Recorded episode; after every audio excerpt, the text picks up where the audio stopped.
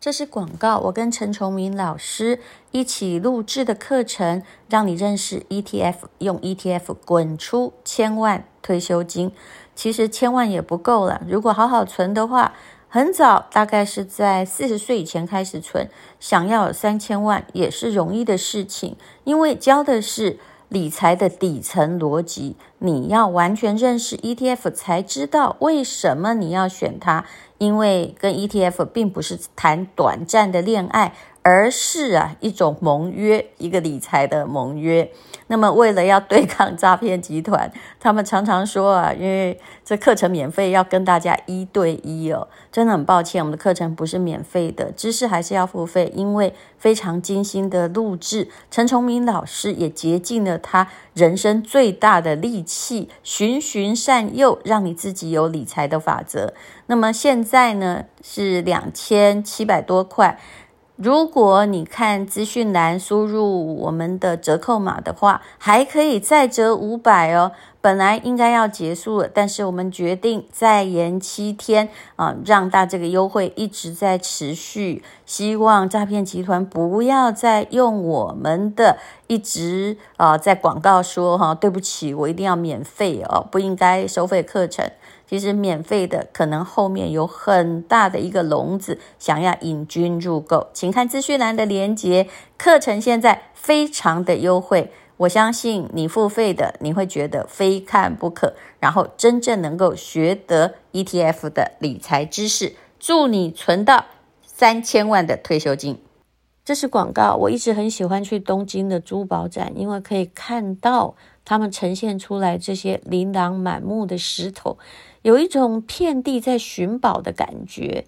那这一次呢，我的朋友，也就是玉图町的经营的商家，他是我的同学。他说东京珠宝展没有很多人，于是我就很卖力的去帮他卖他摊位里面的。祖母绿，当然，我们有两位同事跟我去东京珠宝展，真的是从早上十点工作到晚上十点，相当的辛苦。那么也把很多东西，因为日币比较便宜，所以最近看起来什么东西好像都打了五折似的。不信你就可以到我们的资讯栏连接加入我们的有一个高档市集珠宝群组去看看呢。嗯，错过了这个时间不会再有，因为主要还是汇率的问题。否则无论如何，像这些贵金属，它还是有国际价格的呀。或许这就是最值得入场的时候。当然，不漂亮的不值得买，这也还是所有饰品的重要原则哦。今天是美好的一天，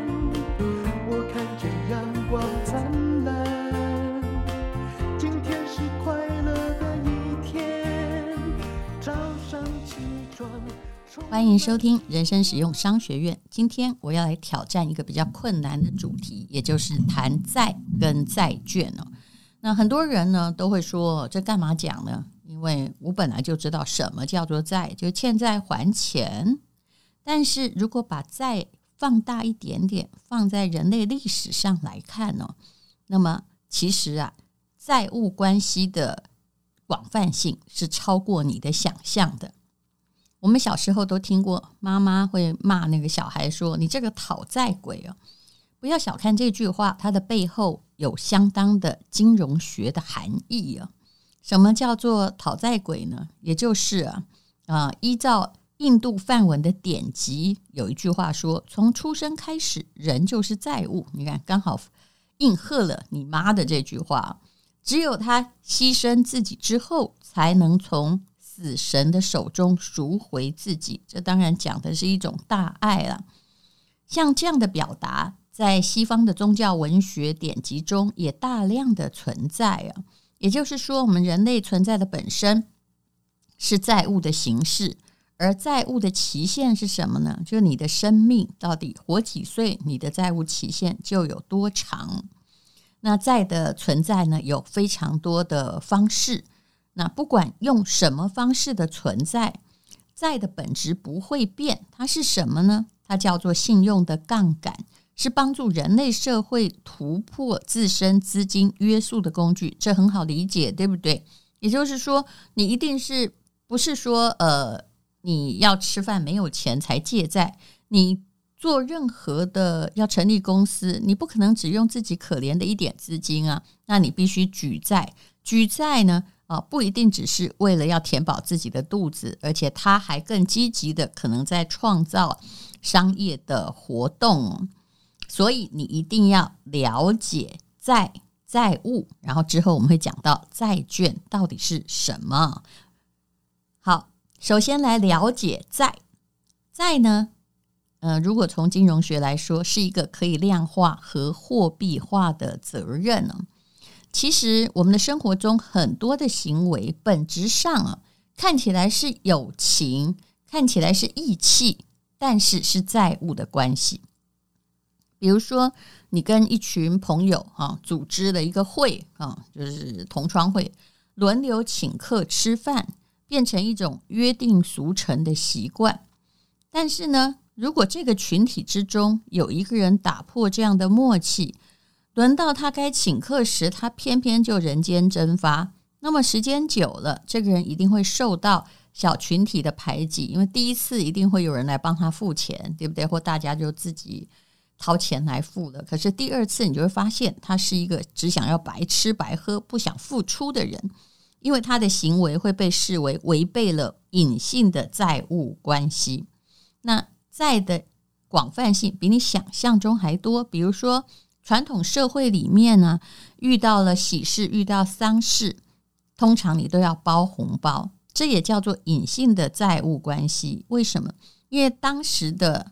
经济资源比较欠缺，那么为了应付不确定的外在的事件的冲击，啊，突然挂了啊，或者是突然生了小孩呀，哎，突然要结婚了，于是就设计出这样一种类似很传统的，大家去祝贺，包个红包，或者是大家去哀悼，包个红包，但它本质上也是隐性的债务的关系啊。随着社会越来越复杂，那么。人们就开始发现，隐性的债务关系没有办法支撑整个社会的信用交换。随便举个例来说，台湾常常是呃，在这个互助会，对不对？你会发现早期的互助会好像很安稳，因为大家都定居着，跑不掉。哇，后来啊，互助会几乎大概二十年前吧，没被倒的，真的算你运气很好。所以也就是说，这种隐性的债务关系没有办法支撑整个社会的信用交换了。所以呢，后来就改成用金融契约来存在。那么，在古代的历史上，你也可以看到债务合同。最有名的例子呢，就是齐国的孟尝君，他家财万贯，然后他的封地啊，就是。有很多的佃农嘛，那发放贷款，那佃农也要欠他田租。有一年呢，他就是叫他的门客啊冯欢去收钱哦。因为历史上这个人有很多名字哦，叫冯欢呢，也许你不太熟悉。那我们就想到一个成语叫“冯轩买艺”，也许你就比较熟了吧？对，就是冯轩了。那这个门客每天都在家里哀哀叫，也就是待遇不好。孟尝君就一企图对他好，但是他也无所作为。派他去收钱之后，他还当着所有的乡民的面哦，说大家生活辛苦啦，我来替孟尝君收债。不是，不是的，我是要来把我们的债的契约哦，就是你欠的钱都烧了，债务全免。那回来之后，孟尝君其实很生气，问他为什么这么做。那冯轩就回答说。这些农民还不起债哦，逼他们太狠了，只会适得其反。因为他的确是去做田野调查去看了，那你就赦免一次呢债务，我就替你就满意啊，收买人心必有回报。后来呢，的确很有远见哦，这是一个确实的故事。孟尝君后来在齐国受国君怀疑的时候，就被这些乡民保护了起来，后来才能够东山再起啊。所以，也就是春秋时期已经用比较显性的契约合同啊，就也许当时只是画押的，来确定债务关系的存在啊。而且，西元前一千年的《汉谟拉比法典》上哦，也都记载着对债务违约的惩罚机制。那所以呢，就债哦，也许不是中国学外国或外国学中国，无论如何，它的存在在人类历史上已经非常非常久的。然后呢，现在呢，慢慢的在进化之中，社会的进化越来越复杂。为了适应这些债务的复杂化，那么整个社会的法律和行政机制必须随着债务的复杂化而发展的。所以呢，你会发现呢，越成熟的法律行政体系哦，它能够规范更加复杂的。债务的关系，那你也应该要了解哦。银行也是因为债务而存在的。讲专业一点，也就是银行这个机构的作用，就是在完成借贷的过程中，把复杂的多边债务网络变成单对多的债务关系。如果你已经听得很糊涂的话，那很简单，也就是为什么要有银行啊？本来很多人把钱。拿去存，对不对？他就变成银行的债权人。那如果你去跟 A 借钱借不到的话，那你可以跟 B 借啊。银行就是把 A、B、C 这些人哈的钱收了进来，然后给予一个啊，就是公定的利率。啊，几乎大部分的人是有一点点不一样了，但是大部分的人都差不多。啊，在某一个固定值上面的上下，但是你信用好一点，你也可以讨价还价，利息付少一点嘛，然后变成呢再借给啊，嗯，W X Y Z，所以就不必说挨家挨户啊，为了钱就一定要去跟谁借。那你如果你付得出这利息，你的信用不错的话，你也一定借得到钱啊。所以银行也是。为了调节人类的债务关系而存在的，这就是债。债其实，在人类的经济活动之中，相当相当的重要。但是以现在而言呢，你会听到了有一种东西叫做债券。那债券到底是什么呢？我们也可以从历史开始讲起哦。呃，历史上的第一个债券产生在哪里呢？大家猜猜看，一个风光明媚的地方叫做威尼斯。在十二世纪的时候啊，为什么威尼斯有人那么聪明哦，发行了债券呢？因为它商业虽然发达哦，可是呢，它卷入了战争，打仗很烧钱。那当时税收也挺有限，那为了要支出这些战争的开支，要雇佣兵，要怎么办呢？于是威尼斯政府就想出了一个办法，这也算是历史上很早的金融创新。他强迫每一个威尼斯人按照祖传的遗产数额，你不能叫人家没钱拿出来嘛，一定是有钱才拿得出来，借钱给政府。而当时呢，威尼斯的政府每年支付五趴的利息，你看国债的概念就出来了吧？就从未来的税收里面抽取出来，有点寅吃卯粮的味道，对不对？就产生了债券的雏形。债务人承诺以未来的某个收入来源来支付债券的利息，于是呢，啊，就把这个债哦，就变成了一个对大部分的威尼斯人都同质化的标准化的债务的合同。这就是债券的最开始的时候啊。那么，再变成债券有什么样的好处呢？啊，也就是说，这样子就可以建立了统一的标准，还有规范的流程。谈到了债券，其实背后挺复杂的，有票面价值啊、还本期限啊、债权利率啊、评级、发行价格，还有交易价格。也就是说，债券是一个标准化的债务合同。那它的好处跟一般那种欠债还钱比起来哦，也就是实现了债务的小额化，降低了投资的门槛。你不只可以买股票，你还可以买债，对不对？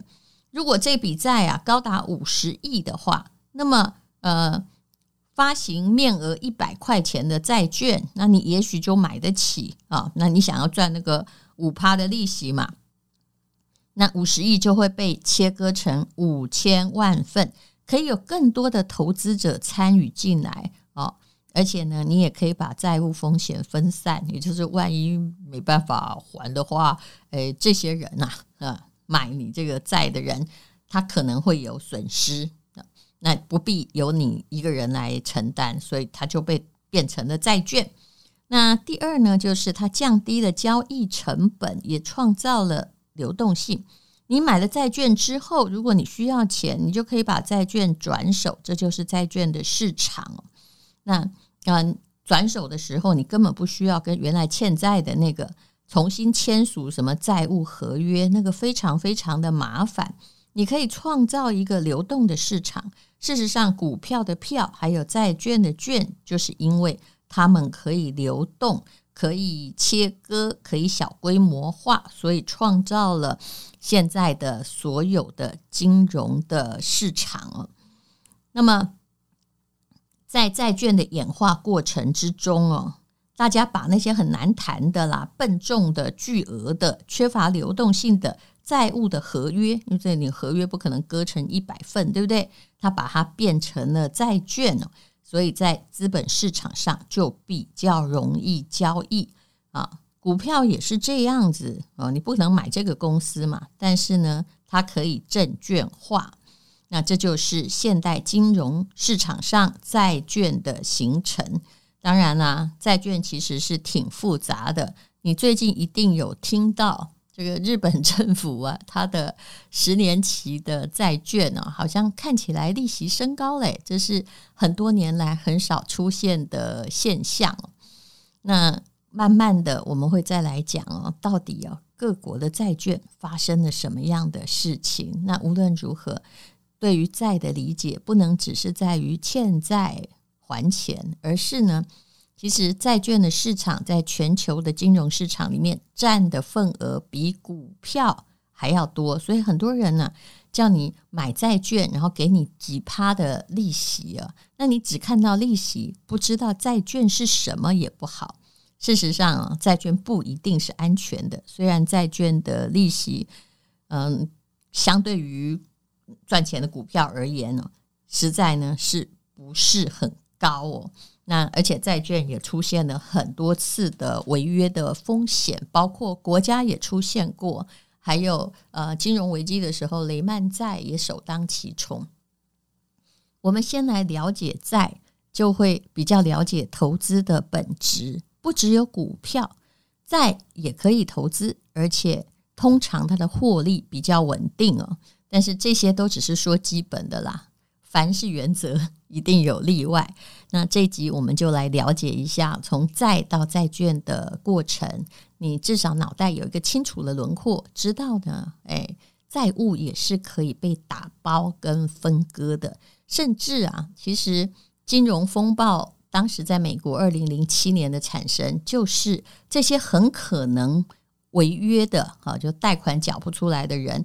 他的呃违约风险也被证券化，后来呢就发生了股牌效应。有空的时候我们再聊。今天又可以，今天又可以。